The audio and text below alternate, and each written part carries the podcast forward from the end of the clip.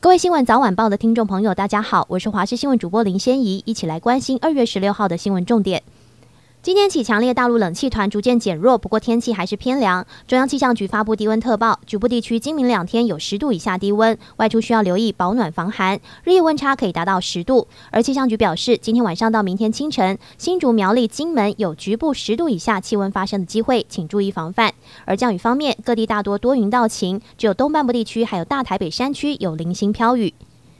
为了落实居住正义，内政部抛出住宅政策，除了延续去年上路的扩大租金补贴专案之外，还有青年购屋基金支持机制、自用住宅房贷补贴。行政院今天召开院会，会中讨论以后强化经济与社会韧性及全民共享经济成果施政规划，而内政部将报告落实居住正义政策的精进方案，今天可望拍板，并且公布具体方案。苗栗县通霄白沙屯拱天宫妈祖九天八夜进香之旅，今天进入第五天。而在第四天行经彰化西州时，成功国姓宫朱府王爷突然降机，邀请妈祖进宫，而妈祖也真的停驾赐福。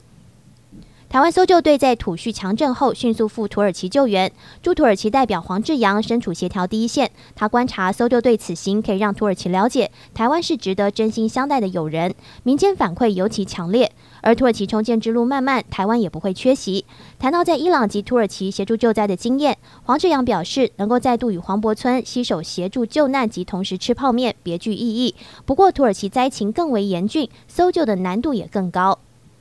英国多家旅游业者最近受邀访台欣赏灯会，并到各地踩线。交通部观光局期盼借机宣传台湾的旅游资源，带动疫后旅游。交通部观光局驻伦敦办事处表示，为了宣传台湾灯会，行销 COVID-19 疫后观光，观光局今日也邀请了来自日本、韩国、美国、英国、德国等共两百名旅游业者来台赏灯与踩线。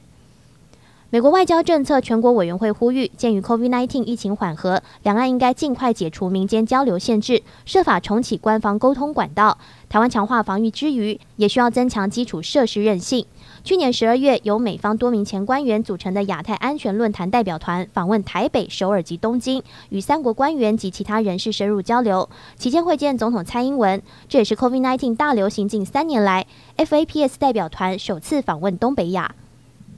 健保部分负担原定去年五月十五号调涨，但是因为本土疫情爆发延后实行。随着疫情趋缓，部分负担也将分阶段上路。健保署长石崇良表示，门诊药费、急诊部分负担最快将于四月上路，初估有两百万人受影响。而新制在药费调涨上也做了微调，持慢签到基层诊所、社区药局首次领药，维持免收部分负担，其余则是比照旧制办理。